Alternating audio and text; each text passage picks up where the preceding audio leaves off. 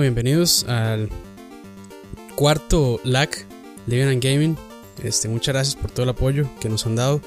Eh, conmigo se encuentran hoy eh, de Radio Navi, nuevamente, eh, 816. Hola, gente. Y Pibe. Pura vida, ¿cómo están todos? Y también Dani de Laggy 89 cibeles. Pura vida aquí, una semana más. Pura vida. Este, esta semana vamos a tocar el tema de gráficos versus jugabilidad. Este es algo que en los últimos años se ha puesto de moda, ¿verdad? La gente si no si no tiene bonitos gráficos no le da importancia al juego y dejan la jugabilidad de un lado completamente. Entonces, queremos oír sus opiniones sobre qué piensan de este tema, sobre si los gráficos son todos, si la jugabilidad son todos, y debe haber un balance entre ambos. Entonces, quedamos aquí a las, a las opiniones este, mira, yo, yo tuve una experiencia muy vacilona. O sea, yo tengo mi, mi, punto de vista, ¿verdad? Para mí, lo principal tiene que ser la jugabilidad. Porque, de hecho, de eso, esa es como la base fundamental del juego. Si un juego es aburrido, si las mecánicas no prometen, entonces, ¿qué es lo que te va a mantener jugando? Si se ve solamente bonito, di para eso voy al cine. O para eso me tiro un video. Y eh, una experiencia que yo tuve muy vacilona es que yo en la latina estaba en una clase de laboratorio y me acuerdo que un mae no sabía emular, o sea, como, mae, ¿cómo funciona el asunto de la emulación? Y yo, qué genial, le estaba enseñando y yo, mira, con esto puedo jugar Ocarina of Time. Había un grupillo de, de compañeros míos que eran súper jóvenes, como de debajo de 18 años. Y cuando estaban viendo Ocarina of Time, se quedaron, me dijeron como, mae, que ese juego tan malo, que gráficas tan paquetes. Y yo me quedé como, perdón, o sea, ¿qué, ¿qué, es lo que está diciendo? Entonces me dijeron, que es que usted no juega League of Legends y no sé qué. Entonces eh, es vacilón, pero. El ejemplo que le dan League of Legends. El, exactamente. Lo vacilón. Con mejores gráficos. Es, lo vacilón es que yo creo que es algo que el, la importancia de la gráfica se le está dando una generación como uh -huh. más joven. Yo creo que los que tenemos como ya cierto ratillo dándole, nosotros como que, como que, ok, nos gustan las gráficas buenas, pero nos importa mucho la jugabilidad. Y yo siento que la gente que es muy jovencilla, para ellos, si se ve bien, ya es como, como que se lo vende totalmente. No, no sé si me voy a entender por ahí. Uh -huh. Digamos, también... Eh como comparando dos juegos que creo que es como que se parecen, no se parecen en la historia, quiero decir, se parecen en el sentido que parecen películas, que uno está como en una escena de una película, es digamos Tomb Raider, que Ajá. había salido, y también este The Order. Digamos, yo vi The Order y lo que sentí es que tenía excelentes gráficas, pero no sentí que fuera como tan interesante. Entonces era como mucha gráfica, muchas cosas o sea, mucho detalle y todo, pero en el momento que uno se ponía como a jugar, di, como que era muy lento y era muy como de habladas, como de decisión, entonces me quedé como pensando, ok, ¿qué es lo que me está vendiendo este juego? ¿Me está vendiendo una historia o me está vendiendo una jugabilidad o cómo es el, el trato ahí? Después, digamos, lo que era Tomb Raider era como más interesante porque cierto, de una forma uno sentía como que estuviera una película porque la historia como que seguía, seguía, seguía, seguía y de la nada uno entraba como una escena de, de digamos, como, no sé, de, como de cine, comillas, comillas, y después salía, pero era mucho más accesible a los controles, digamos, que tenía más jugabilidad en ese sentido. Uno participaba más. Exactamente, es más, más participativo, entonces... Ese sí, es yo el, creo que está como por ahí, digamos. Y ese es el Tomb Raider, el, el 2013, ¿verdad? Exactamente. Uh -huh, exactamente. Okay. Ok, sí, ahí le cortaron un poquito la jugabilidad comparado con otros juegos, pero igual. Uh -huh. Sí, tiene. Para mí, bueno, yo sí lo jugué, lo disfruté bastante. Tiene. Para mí tiene un, tiene un buen este, balance entre, entre Sí, entre- gráficos ajá, y jugabilidad. De- hecho, había metido, la gente de AMD había metido una eh, tecnología nueva para el cabello, 3FX, creo que se llamaba. Que enclochaba Entonces, las computadoras. Sí, sí, sí, sí, un poquitillo. pero, pero sí fue interesante. Dani, ¿qué, qué experiencias ha tenido? ¿Cuál es su opinión en esto? Yo, eh, para mí, tiene que haber un balance entre gameplay y gráficos. Y lo digo porque si, si no existiera un balance entre gameplay y gráficos, todavía estaríamos jugando en 8 bits, digamos. O sea, Exacto. La, la intención siempre es que empujar la tecnología hacia adelante. Y de, Sí. eh, creo que los programadores también quieren hacer eso. Entonces, si por ejemplo este, todos tuvieran la mentalidad de Nintendo de que, de que uno es más importante que el otro y no que están en igual de condiciones, pues todavía estaríamos en el Super Nintendo. Y, no es que yo tenga un problema con eso, porque para mí el Super Nintendo es la mejor consola de todas, pero eh, sí, para mí sí es importante porque, o sea, la, la tecnología y las gráficas nuevas, pues se han traído un montón de avances, como por ejemplo, de, yo creo que no tendríamos este, juegos como Skyrim, como Oblivion, como Far Cry, no, tendríamos, sí, no, no, tendríamos un juego tan tan tan avanzado como GTA 5 eh, en, digamos en, en, aspectos de inteligencia artificial, de simulaciones del mundo real, etcétera, etcétera. Entonces, eh, de inclusive eh, uno podría hacer la salvedad de que hay juegos, que, han, existido juegos súper importantes y súper fuertes, este, que han sido pioneros tanto en gameplay como en gráficos, como creo que el, más claro ejemplo de eso es Half-Life, el 1 y el 2. Claro. El 1 y el 2 fueron pioneros en gráficos, el primero cuando salió y el segundo cuando salió, ambos eran increíbles y de hecho creo que para Half-Life 2 realmente uno ocupaba tener una computadora de, última generación, digamos, para, poder correrlo en ese tiempo, obviamente. No, y de hecho todavía hay mods para, para Half-Life 2 que lo hacen ver como juegos actuales, casi. Sí, de hecho, de hecho salió un, un, eh, un proyecto eh, de Half-Life 2, como decir un, remake en HD, que está gratis. Eh, lo hicieron fans y está gratis y uno lo puede jugar. Entonces, sí, yo lo vi por ahí. Eh, sería bueno dejar el link con la descripción aquí también para quienes, lo quieran probar. Entonces, este es, es, para mí es, es igual de importante. Digamos, yo entiendo, yo entiendo este que un juego con muchos gráficos sin gameplay es malo pero no tanto así que un gráfico, eh, un juego este, con, con, buen gameplay y sin gráficos sea malo. O sea, no, no funciona la misma relación, no, no, no funcionan de la misma forma. Siempre. Sí, pesa un poquito más el gameplay, tal vez. Ajá. Sí, el, el, el, game, el, digamos, el gameplay lo hace a uno este, olvidarse completamente de los gráficos. Pero si uno puede tener los dos, ¿por qué no tener los dos? O sea, no, no, no, no hay, no, hay pérdida, digamos. Y, digamos, bueno, estaban hablando de The Order y otros juegos. Yo también, bueno, pongo por ejemplo un juego eh, como Heavy Rain o como Beyond Two Souls, que en, realidad el gameplay es muy diferente, pero se ajusta completamente a, digamos, a la idea que tenía la desarrolladora de querer hacer, que ellos querían contar como un tipo de historia interactiva, donde las acciones que uno hace pues afectan y, se reflejan en el mundo del juego. Y bueno, eh, una gran mayoría que jugaron Heavy Rain, por ejemplo, este, digamos, están conscientes o aceptan que uno se involucra muchísimo en el juego. O sea, hay, hay, escenas y hay partes del juego que son muy intensas y que son muy, este, o sea, que lo hacen uno comerse las uñas. Y, y, de veras es un, es un juego que es una este, una montaña rusa de emociones durísimas. A pesar de que el juego tiene, digamos, este, tal vez tiene muchos plot holes o tiene muchas cosas aquí, muchas cosas allá.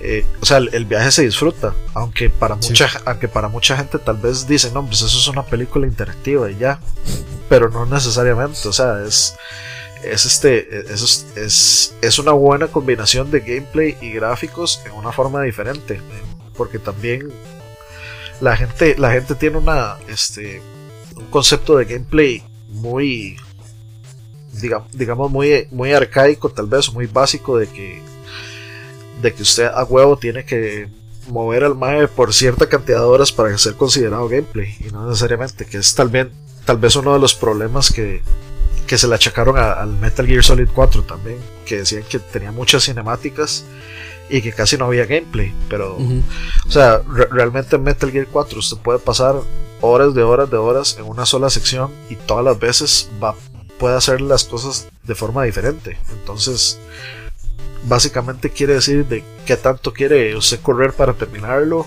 y, y qué tanto quiere ver las cinemáticas. Mucha gente se las brinca. Y Metal Gear Solid, de hecho, sí tiene no sé, horas de horas de horas de cinemáticas, porque tiene mucho que contar y tiene mucho que cerrar el juego. Entonces sí es cierto que tiene muchas cinemáticas. Pero también, pero para mí, al menos en, comparación, tiene la misma cantidad de gameplay, dependiendo de cómo uno lo juegue. Entonces, eh, de, más o menos por ahí va, va, mi opinión al respecto. Para mí no es como no es como gráficos versus gameplay, sino algo robándome la temática de la película de Batman vs Superman. Es como gráficos B gameplay. sí, yo, yo opino similar a Dani. Para mí debe haber un balance entre ambos. Tal vez sí un poco más inclinado hacia el gameplay. Eh, y pongo el ejemplo de este juego de, eh, The Walking Dead, el de Telltale que es eh, un, point and click este eh, básico, por decirlo así. Los gráficos tampoco son del otro mundo, son vacilones, pero no son eh, crisis. Pero este, la historia y, incluso las mismas mecánicas de point and click son, son refrescantes, no son como los típicos point and click, es un poquito más interactivo. Entonces, este, para mí sí, sí debe haber un, balance y también eso va de la mano con, con la tecnología, porque como dijo Ani, este, los, las publicadoras, los desarrolladores, incluso ya también en el proceso de creación de un videojuego ya se contrata o tienen este, eh, diseñadores gráficos, ¿verdad? Que se encargan de toda la parte visual y ya es, y es una parte que de vende en realidad. O sea, si usted, le, si usted tiene un, un juego que se ve muy bien, es, es posible que venda más que un juego que se ve, digamos, más o menos, que no, que no tenga la parte gráfica tan, tan avanzada. Entonces, hoy en día sí es muy importante, ¿verdad?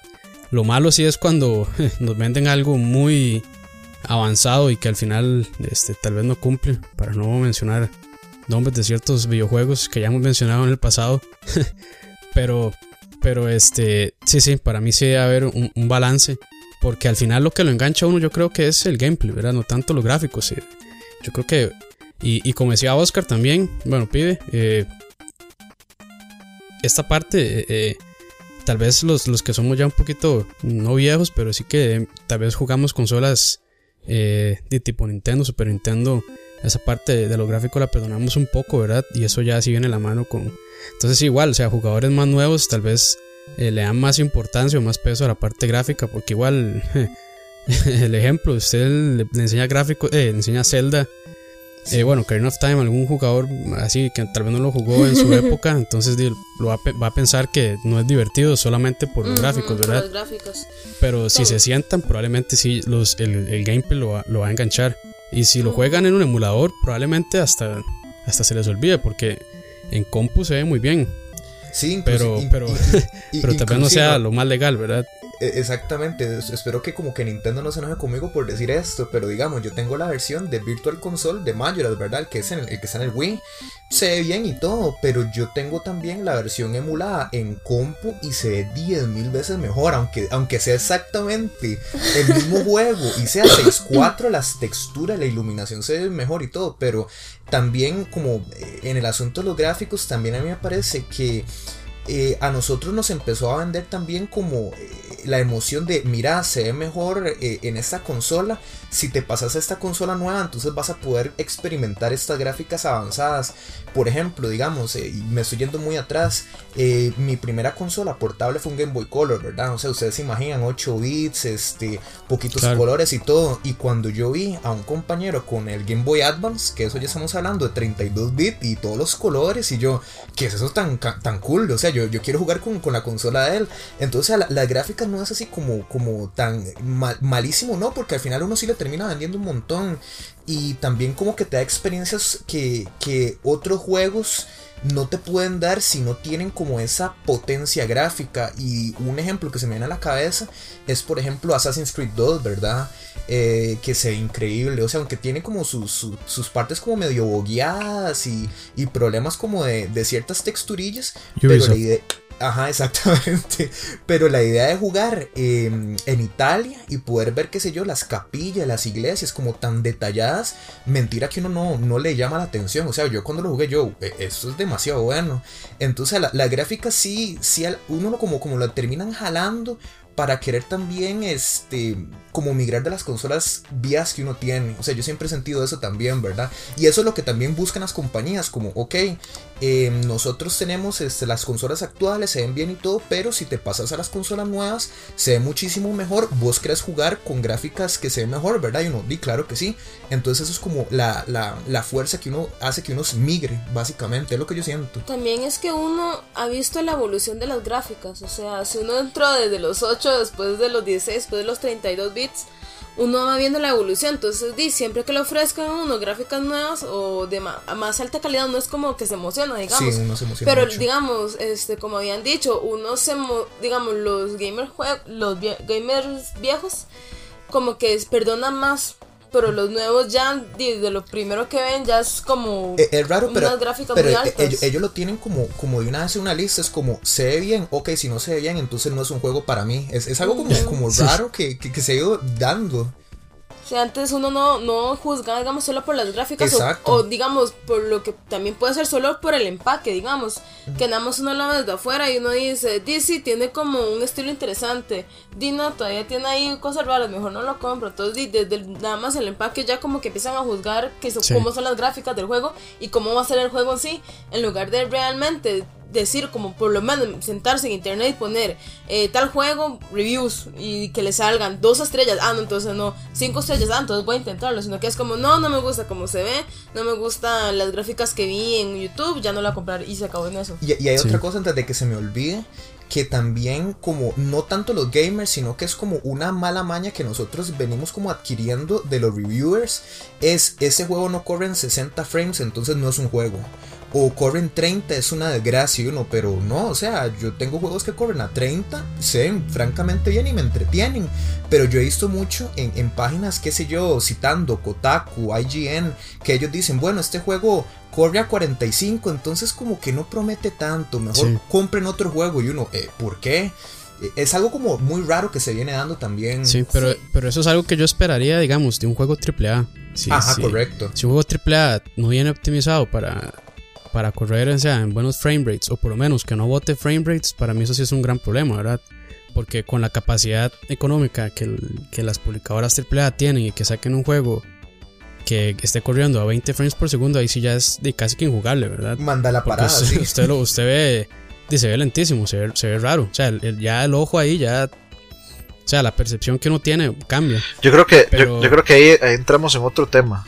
Sí, Este, sí, sí, también. Ahí, entra- ahí entramos en un tema en 30 donde frames versus 60 frames. Sí, básicamente, o sea, eh, ma, las publicadoras se dejan decir, inventar varas como, ah, es que en 30 frames se ve más, eh, se ve más cinemático. Ma, o sea, a, mí no- a mí eso no me interesa, ma, o sea, yo, yo, estoy- yo- o sea yo, yo sé que usted me está contando una historia, una historia como si fuera de cine. Me voy a poner, por ejemplo, The Last of Us. Yo The Last, The Last of Us no lo jugué en Play 3, eh, entonces no, no, lo, no lo jugué en 30 frames. En la versión de Play 4 viene de una vez en 60 frames. Y corre riquísimo y se ve precioso, entonces ma, Sí. es como de... O sea, yo para qué quiero menos frames para que se vea más cinemático si con 60 corre riquísimo, se juega riquísimo y estoy teniendo exactamente la misma experiencia con la historia que, que hubiera tenido si lo hubiera jugado a 30, solo que tal vez un poco de, eh, menos, menos fluido en ese caso. Pero eso, eso yo creo que sí es otra historia. Y bueno, de, a- hablando de gráficos, este siempre, siempre ha sido, siempre ha sido la, la- el punto de venta más grande, de hecho, para mí desde el principio. Porque, eh, bueno, no, no sé qué tan, qué tan viejos serán ustedes. Y usted, señorita. Pero. eh, pero digamos, yo, yo la primera consola que tuve fue un Atari 2600. Y. Háganle números a Dani ya. Ento- entonces, este. De, se imaginarán el tipo de juegos que eran básicamente triángulos disparando rectángulos a, a- a cuadros, básicamente. Y de uno, como robándome la, ciertas expresiones que utilizaba el Angry Video Game Nerd, era básicamente uno tenía que usar la imaginación para imaginarse que uno estaba en una nave en el espacio y, y disparándole a otras naves, porque de, eran básicamente figuras geométricas eh, disparándole a otras figuras geométricas, no tenían una forma no, no tenían una forma definida. Y si nos vamos todavía más atrás, a la primera consola que fue el, el Magnavox Odyssey, el Magnavox Odyssey era básicamente, usted agarraba un pedazo de papel, la, la, Sí, eh, digamos, la, la, pantalla. ajá, la- básicamente la, la pantalla, eh, lo que usted usaba eran dos rectángulos, nada más.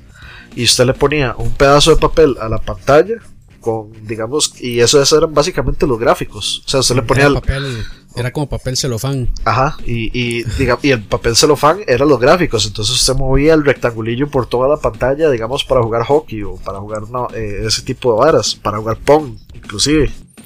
De hecho, eh, Angry Video Game Nerd tiene un capítulo vacilón sobre eso. Sí, del, de- del ajá, y, y es- súper curioso, pero di- digamos, luego eh, brinca del Magnavox Odyssey al Atari y es como, wow, madre, vea esta vara.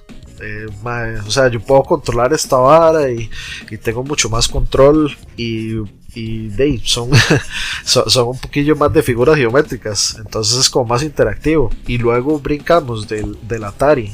Bueno, ahí, ahí brinca al, este, a un montón de otras versiones al, al, al Commodore 64 y brinca luego al NES y brinca este, al Intellivision y al ColecoVision y etcétera.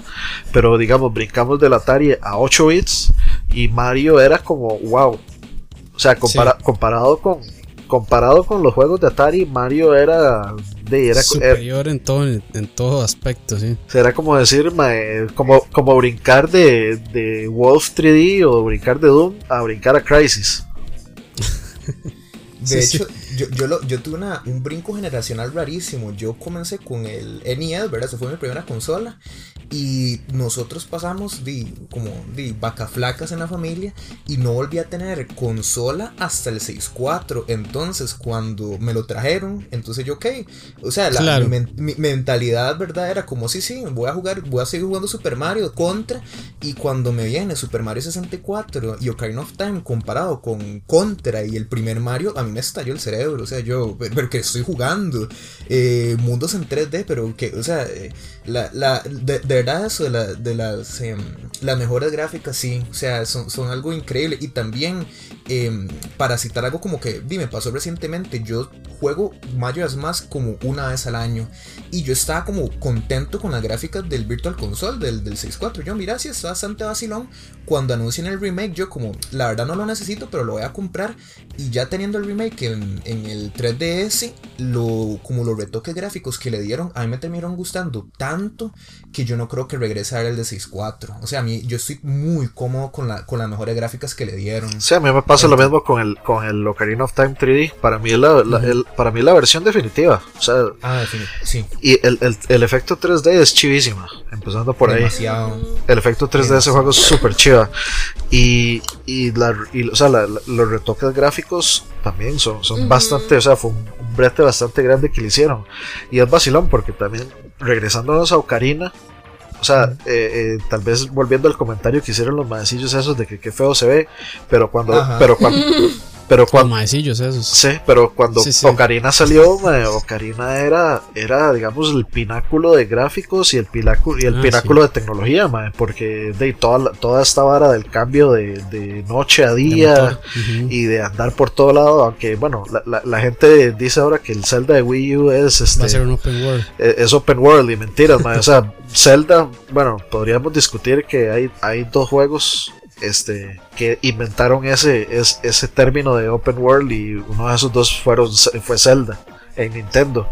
Porque en Zelda Nintendo usted va donde usted quiere, usted hace lo que usted quiere y El- usted se- y el usted ha- eh, no, o- el o- no el, el de NES, el, Zelda 1. Ok, el primero, primero. Ajá, ajá. Sí, en, en- en Zelda 1, mae, de hecho, la, la dificultad de ese juego es saber dónde carajos hay que ir, mae, es imposible. Pero usted puede hacer lo que usted quiera, usted va donde usted quiera, matar a los enemigos que usted quiera, usted puede pasar días si le da la gana haciendo nada. Entonces la, la gente dice ahora, es que el Zelda de Wii U es, es open world, va a ser open world. Y, mae, mentiras, todos los Zeldas han sido open world, usted va donde usted quiera. Sí. Y usted no ha notado algo interesante en los últimos años, como una tendencia que está de moda ahora, este, los juegos así como tipo retro. Menciono Shovel Knight, por ejemplo, que están Ajá. volviendo a utilizar gráficos como más eh, viejitos, retro. Y son juegos muy muy buenos. Y, y incluso la calidad gráfica es, es también muy buena. Sí. Pero es, es algo interesante, ¿verdad? Que la gente ahora está pidiendo más gráficos, este, 60 frames por segundo, 1080p o más. Y, viene esta gente y hace, bueno, aunque esos juegos corren en 1080 ahora, ¿verdad? Pero este, el estilo gráfico es muy distinto a un AAA. Entonces es, interesante que, y que aún así estos juegos son bastante exitosos. De hecho, este, hace poco anunciaron el Battletoads para, para bueno, el Show Night con Battletoads para Xbox One y el y creo que con Kratos para, para Play 4, ¿verdad? Sí, que, que yo, yo vi, yo creo que estábamos viendo Dani y yo juntos esa, esa, es el stream cuando anunciaron y casi nos vamos de jupa, donde vimos a Kratos.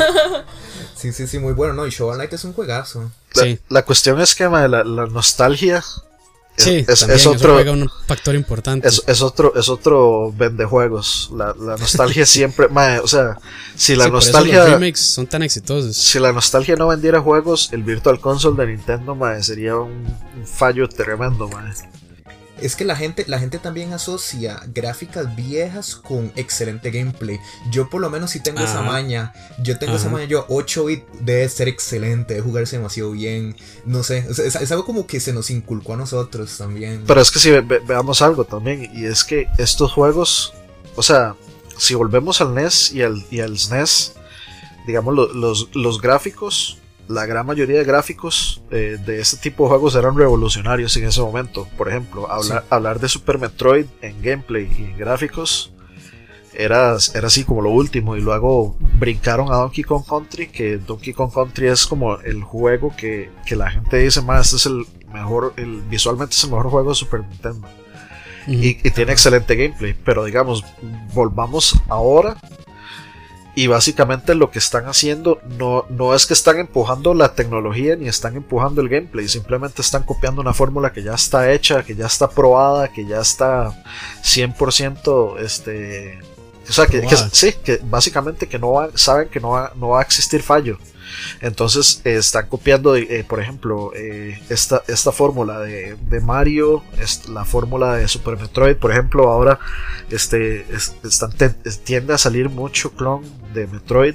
Eh, por ejemplo, hay un, hay un juego que se, que se llama Action Verge que va a salir para, no, sé si para las consolas y PC, este, pero básicamente es, es casi, casi, casi, casi, podría decir, es un clon de Metroid. Es exactamente el mismo tipo de áreas, exactamente el mismo tipo de gameplay, exactamente el, mismo tipo de música inclusive.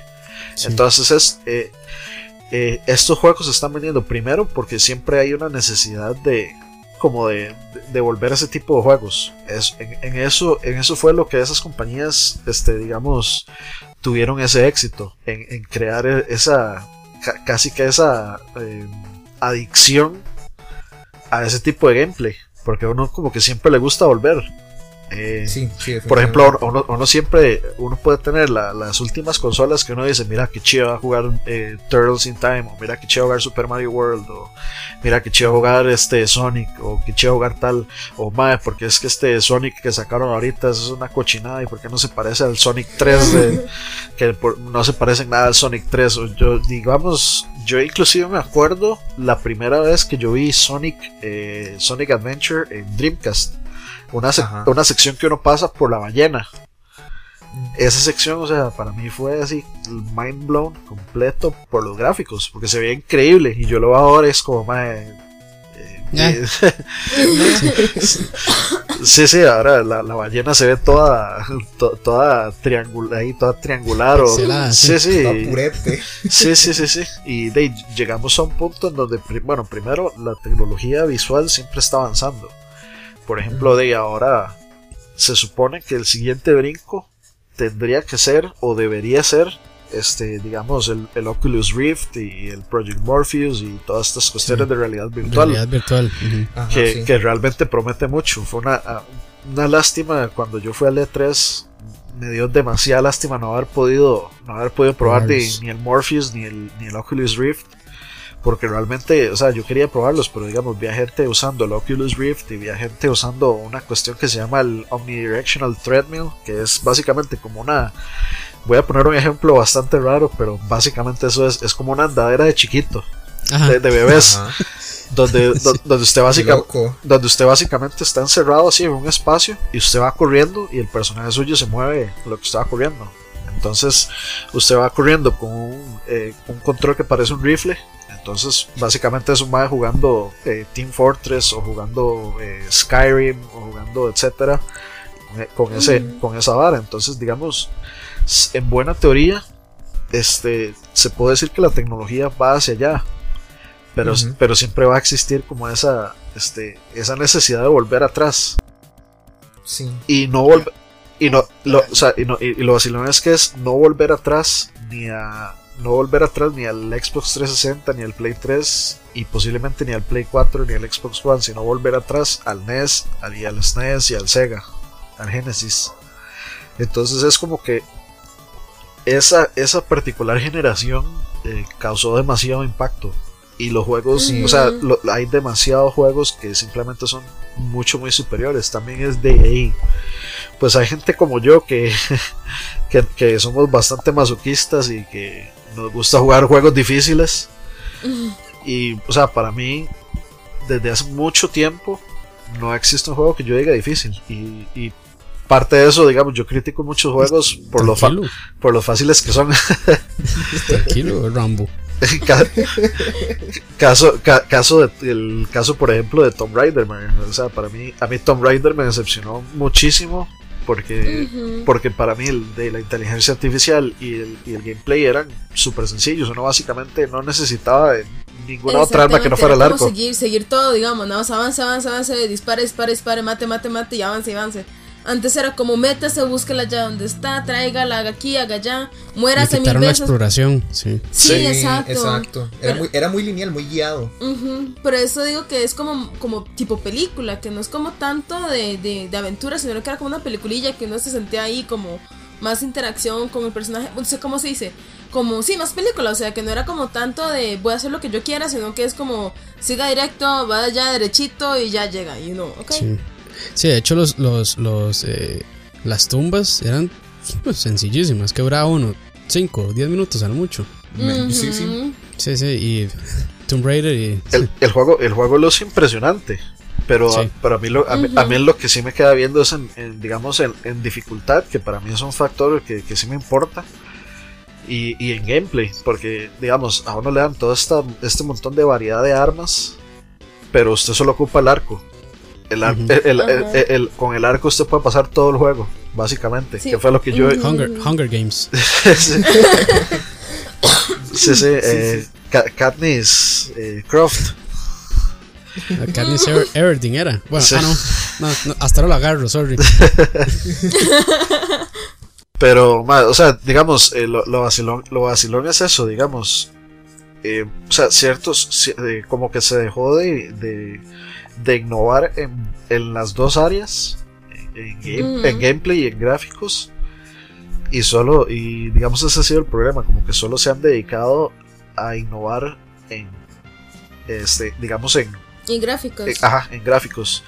todavía, todavía, este, inclusive se, se podría mencionar el cierto pecado de Nintendo y de Sony y de Microsoft de quisieron, quisieron este, innovar en gameplay con el Wiimote y con el PlayStation Move y con el Kinect. Pero digamos Nintendo es como, ah, no, no importa los gráficos, vamos a, vamos a, vamos a innovar en, gameplay. Pero sin embargo, el, sin embargo la tecnología de los más se quedó, o sea, les hizo falta, no, no, no, les, no les alcanzó. Y entonces ahí es donde uno se pregunta así como, de lo, lo, más bien pudieron haber invertido o más tiempo o más recursos en una consola más potente que les pudiera que les pudiera digamos tal vez ayudar a que el gameplay fuera mejor. Luego eh, la costumbre de Nintendo de sacar siempre varas mejores después ya cuando uno ya las compró.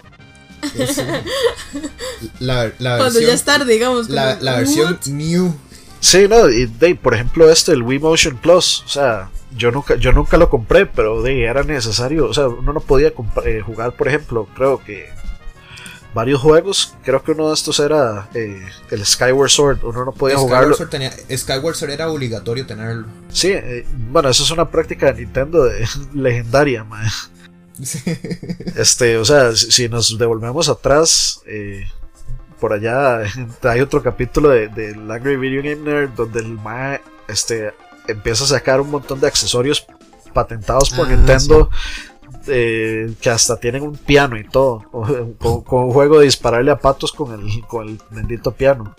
Pero bueno, pero bueno, la, la, la cuestión es que digamos como que eh, por un lado Sony y Microsoft se dedicaron a como a solo meterle a gráficos o tal, tal vez digamos por ejemplo Sony se, se, este, se mandó solo a, digamos a contar historias cinemáticas que es más que todo Uncharted y eso está bien o sea eh, para mí Uncharted los tres a mí me encantaron y tienen una buena mezcla de, gameplay y de cinemáticas. Todos los, o sea, la, narración, o sea, la, forma en que los personajes hablan entre sí, uno se relaciona muchísimo con los mayas y uno establece como cierta conexión con ellos, que al final es lo que uno quiere, porque personalmente yo busco una buena historia y buen gameplay, más que todo.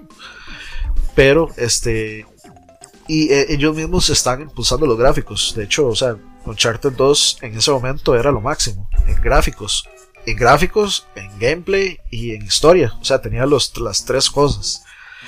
Pero como que, eh, como que los maes empezaron a, a, a, seguir solo en ciertas áreas y dejar otras y, dejar otras botadas que bueno para mí es como eh, en, en, esa categoría esa es la que cayó The Order que es básicamente una historia este es básicamente eh, como darle, apriete un botón, sigue la historia, apriete un botón, sigue la historia. Sí, los Quick Time Events. Sí, y, es vacilón porque, digamos, yo en el E3 jugué ese demo de The Order, el, que, bueno, el que estaba ahí. Y bueno, en, el E3, o sea, fue, eh, fue la primera vez que yo fui al E3. Y obviamente está toda la emoción de, más estoy en el E3 entonces es como imposible que uno diga, madre, que, que, que, vara más aburrida o que vara más rara o no me gustó. Sin embargo, sin embargo me pasó eso con The Order. Yo lo jugué y es como, madre, hasta, vara, si este, si, este juego quiere eh, vender algo o si este juego quiere eh, tener algún tipo de impacto, tiene que tener algo más porque es básicamente uno corre se agacha, mata cinco más, corre, se agacha, le dispara cinco más, corre, se agacha, le dispara cinco más, eso, qué pereza. Eso es lo que pasó, eso es lo que pasó exactamente. Y bueno, es, es, el mismo eh, es el mismo pecado de otros juegos. Mucha gente podría decir, madre, mira, Uncharted da la misma vara. Usted corre, dispara, se agacha, luego escala. O mira, Gears of War corre, dispara, se eh, se agacha luego le pega un chainsaw en pecho a un madre, lo parte en dos, camina, se agacha, mata tres manos más, etcétera, etcétera. O sea, si, si uno, si uno este, se pone a simplificar la fórmula de un juego así, pues es muy fácil decir que un juego es demasiado simple.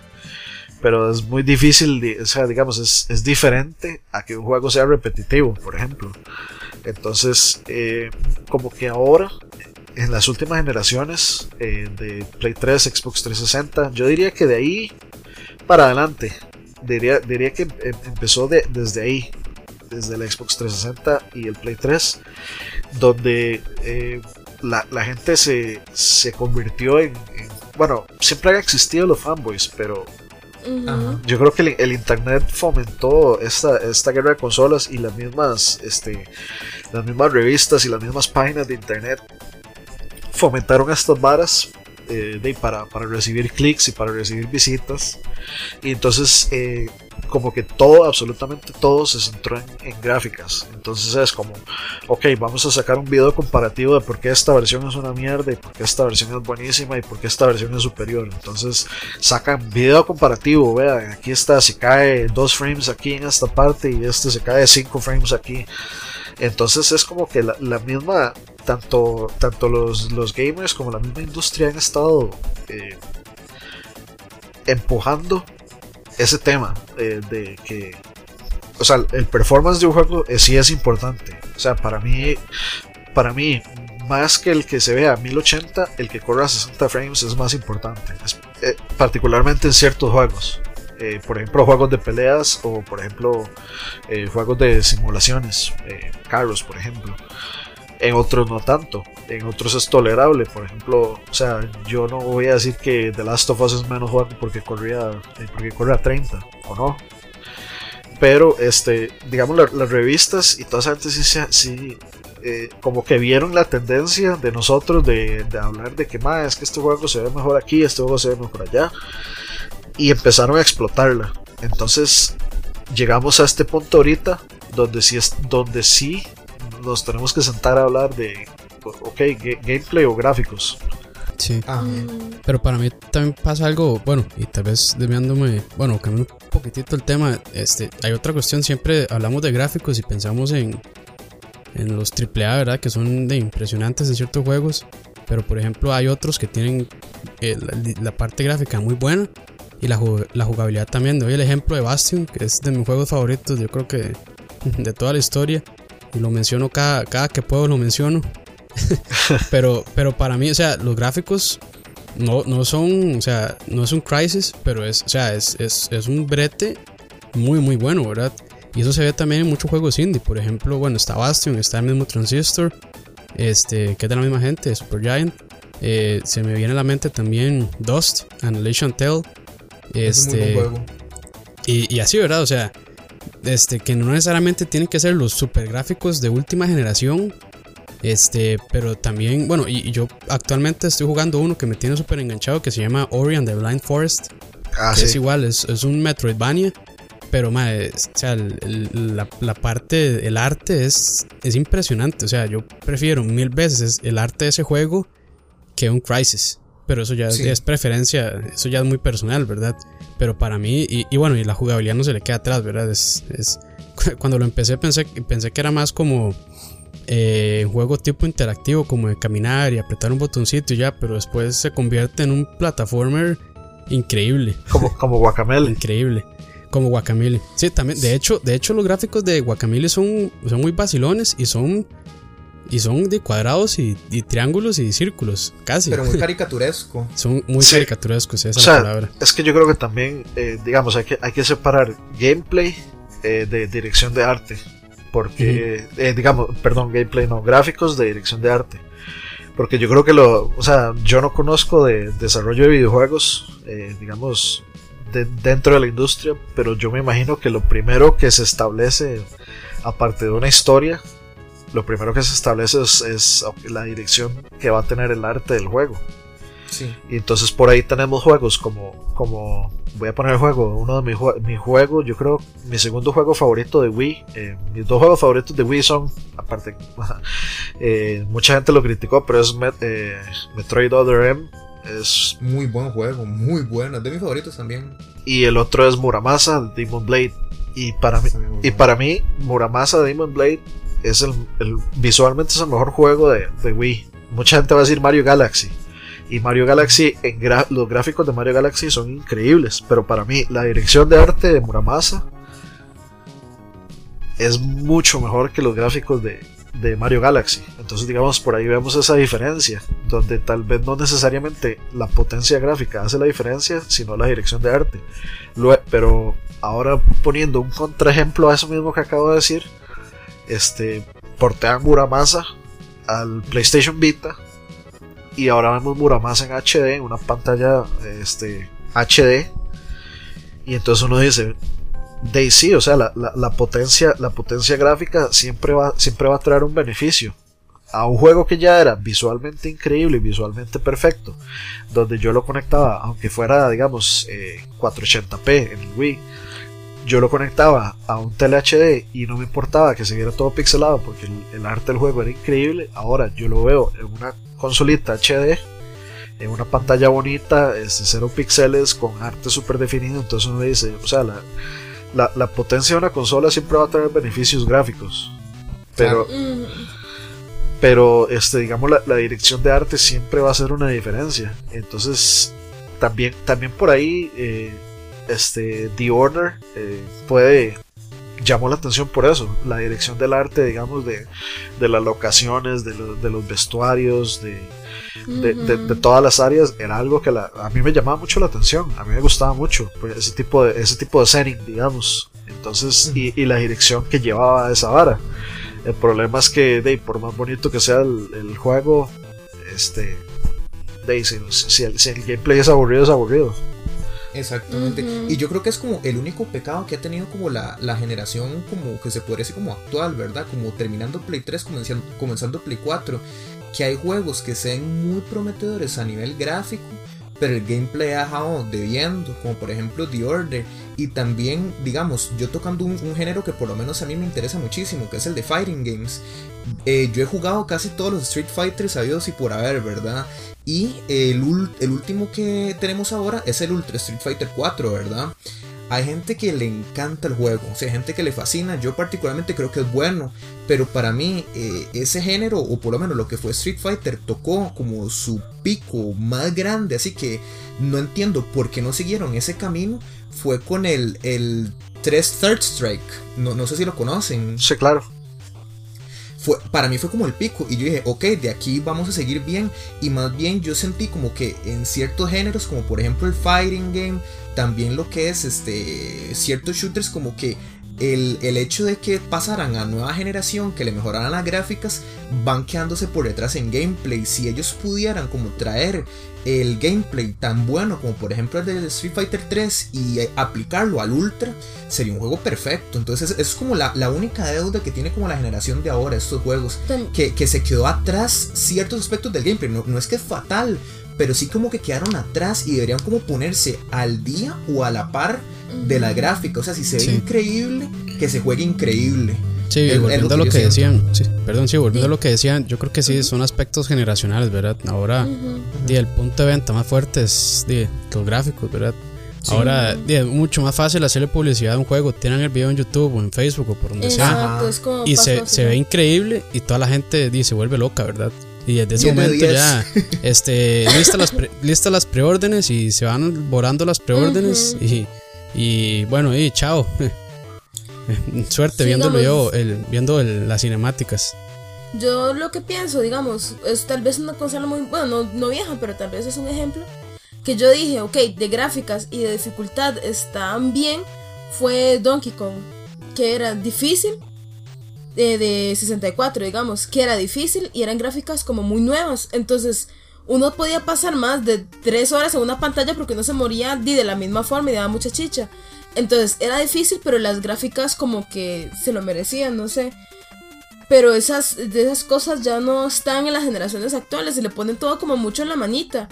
O sea, a mí me decepcionó mucho una versión, creo que es de Wii U, de Mario, que era que le regalaban como un traje de inmortalidad. entonces, entonces yo dije, ok, ¿qué estamos haciendo? O sea, ya, ya perdió todo el sentido porque es como, bueno, sí, entonces eh, me pego de una vez cinco veces y ya para sacar el juego de una sola sentada. Entonces, como que sí falta un poco más, como que hagan retos, como que a la generación, no sé si es nueva, pero como que saquen juegos más difíciles y digamos tal vez bajarle un poquito las gráficas porque ya sabemos que todos tienen la tecnología. O sea, si, si la cosa era que querían como promover que el Play o que Xbox o que el Wii U tenía mejores gráficas que las otras compañías, ya lo hicieron. Pero entonces ahora que empiezan a hacer juegos difíciles, no solo como patrocinando sus gráficas, sino también patrocinando la inteligencia de los programadores. Claro, no, y eso es lo que decía Dani la otra vez sobre, sobre la saga de, de Souls, que apelan un poco a la, a la a la dificultad del juego para tocar a estas personas que les gusta ahí, pues este que se sientan retadas con, la dificultad del juego. Pero eso lo vaciló, porque por ejemplo Souls para mí tiene un perfecto balance entre gráficos y gameplay. Ajá. Correcto. Exactamente. O sea, eh, los juegos, o sea, la, dirección de arte de los juegos de Souls es increíble, man. Y los gráficos en el juego se ve increíble. Igual va a pasar con Bloodborne, man. Bloodborne se ve chidísima. Y, las, áreas se ven chivísimas y el juego está corriendo bastante bien. Bueno, en lo último yo probé el beta, y, y, el beta estaba corriendo súper bien. Entonces, eh, o sea, para mí eso es, un buen ejemplo de un juego, eh, digamos que tiene la mentalidad del pasado y la mentalidad del presente fusionadas en uno. Porque, digamos, aunque yo soy una persona que a mí me, cuadra jugar juegos difíciles y me cuadran los retos y me gusta que, me, que, un juego me rete y, y, por hablando digamos del ejemplo que este puso 816 de ese Mario, eso pasaba en el New Super Mario Bros. 2 creo, en el de, el de 3DS. Ajá. Y eso mismo brincó al de Wii U. Este, creo, si mal no recuerdo. Land, también. este que es básicamente un ítem de este el Tanuki Suit inmortal, que digamos si usted se moría X, X cantidad de veces, entonces este eh, le tiraba ese itemcillo para que usted pudiera pasar la pantalla. Y eso, es como, ay, ya, pobrecito chiquito, déme la mano, yo le ayudo a cruzar. Exacto, sí, sí, sí. Y es que eso, eso ha dañado mucho esa generación, muchísimo. Sí, y, y bueno, eh, Nintendo, que normalmente era quienes, quienes empujaban, eh, digamos, las innovaciones en gameplay, por ejemplo Zelda Ocarina of Time, por ejemplo este eh, Super Mario 64, por ejemplo eh, Banjo Kazooie, etc. Si vemos, veamos por ejemplo qué, han sido las innovaciones en gameplay. En, gameplay no digamos tomando en cuenta el control, sino en gameplay en sí, cuáles, cuáles han sido las innovaciones que ellos han traído con el Wii U. Sí, mecánicas básicamente, básicamente ninguna. O sea, han sido. Han, sido básicamente ellos diciendo eh, no eh, para apelar a los hardcore gamers entre comillas lo que vamos a hacer es eh, usar estilo retro entonces mandan Donkey Kong Country Tropical Freeze que para mí es un juegazo increíble pero, pero no están innovando básicamente están es, el mismo gameplay de Donkey Kong Country con algunos efectos chivísimas en, 3D donde la cámara se mueve con, con Donkey y el mae le da una vuelta a un árbol en 3D y cae en un, en un barril, etcétera. Pero realmente no, no son no, no, son innovaciones exageradísimas. Y si, lo, y, si lo, y si lo vemos del lado de Sony y de Microsoft, ellos menos que están innovando, digamos. Yo creo que ese es un buen tema para otra, para, otro podcast de la innovación en los videojuegos. Porque sí, también siento que se ha quedado estancado un poco. Sí, sí, sí. De, hecho que sí. Pero digamos ya para cerrar. Este. ¿Ustedes opinan o creen que el gameplay debería quedarse a donde está? Y el. Eh, perdón, el gameplay no, los gráficos deberían quedarse a donde están. Y avanzar en gameplay ¿O creen que los dos deberían avanzar juntos? ¿O creen que es necesario, qué, creen que es necesario que pase en este momento, digamos, como para encontrar juegos más llamativos?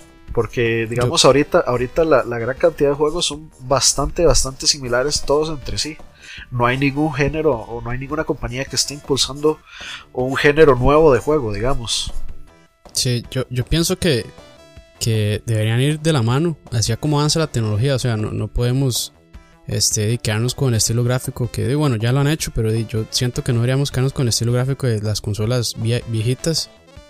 Este, y tenemos, este, bueno, yo creo que un buen ejemplo es este, el nuevo Fox Engine, ¿verdad? Que combina un montón de tecnologías de captura facial, corporal, este, y demás.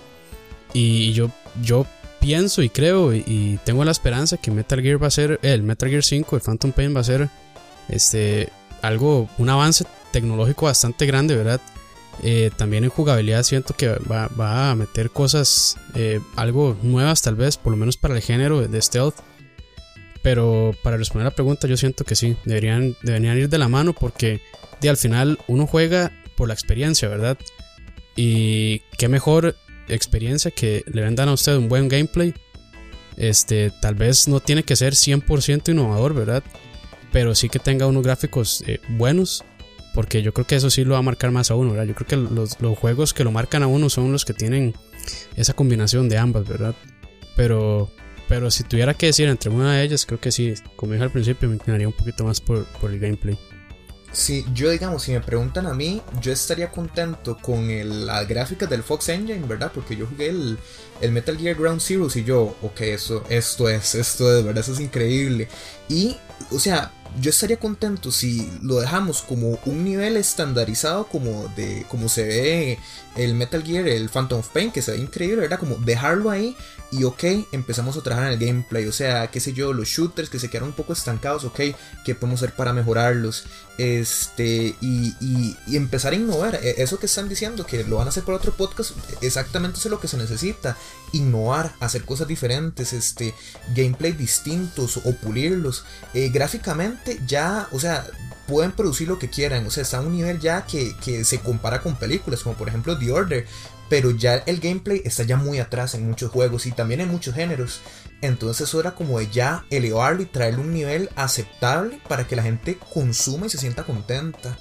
Entonces eso es como para mí, gráficamente, ok, podemos hacer como una pequeña pausa, como dejarlo un estándar así como está ahora y trabajemos más en el gameplay. Es, lo que yo siento que sería lo correcto. Yo también pienso, digamos, que me gustaría más que este se desarrolle más el gameplay, porque creo que hay como una como una corriente muy rara de estar dándole a los jugadores todos los años, todos los años mejores gráficas.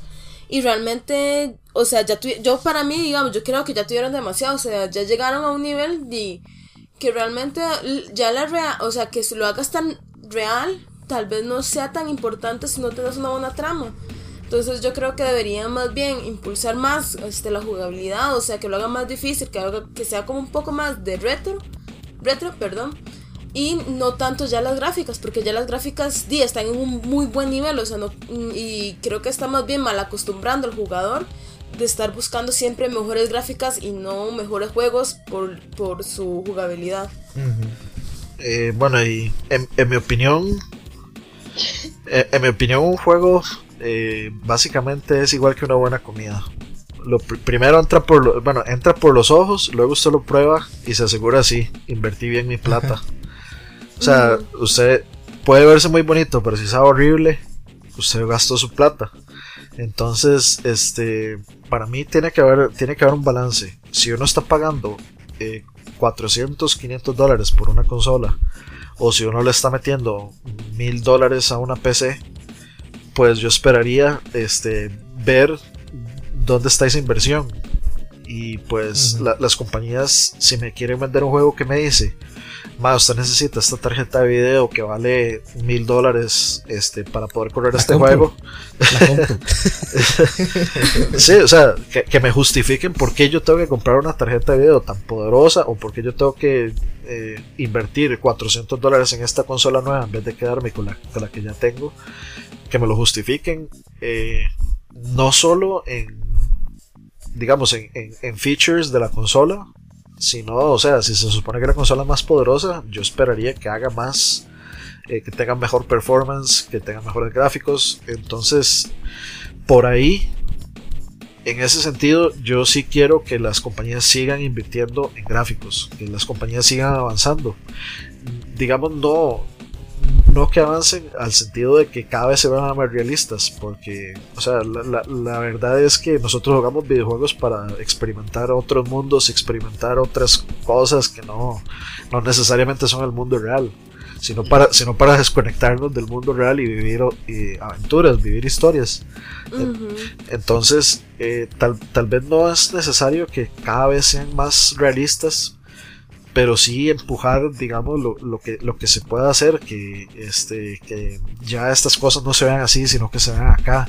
O por ejemplo, la, misma tecnología de realidad virtual requiere una inversión de tecnología bastante grande. Por ejemplo, eh, si te pones el casco, ya no, ya no puedes este, que ya, no puede, ya, no se puede que el casco sea a 60 frames, sino que el casco tiene que ser a 120 frames. Entonces ya siempre, siempre va a haber, siempre va a tener que haber una inversión de tecnología y siempre va a tener que haber un avance en gráficos y un avance en etcétera. Porque, o sea, yo, yo me imagino jugando Skyrim con el Oculus Rift y, y luego me imagino. Y luego me imagino este jugando eh, en algún futuro eh, digamos, en un mundo tal vez 100% realista o luciendo todavía mejor que Skyrim. Por ejemplo, si, si me ofrecen jugar Skyrim en, Xbox 360 o en Play 3 con el Oculus Rift y me ofrecen jugar Skyrim en PC con los mods en 4K, yo le voy a decir, madre, obviamente deme, la versión en 4K que sea más bonito. Porque de, es, es, es, parte de uno. Si uno tiene opciones uno va a escoger cuál es la mejor en, todo, en performance, en gráficos, en gameplay, etc. Entonces, eh, también por ahí es importante que las dos vayan de la mano y que es lo que es, es donde se donde se dejó caer la bola que es básicamente solo se preocupan por una y dejan botada la otra eh, tanto gráficos versus gameplay como en gameplay versus gráficos. A veces dejan botado los gráficos y se van solo por gameplay. Y uno dice, madre, este, esto, esto pudo haber sido mejor. Mejor, claro.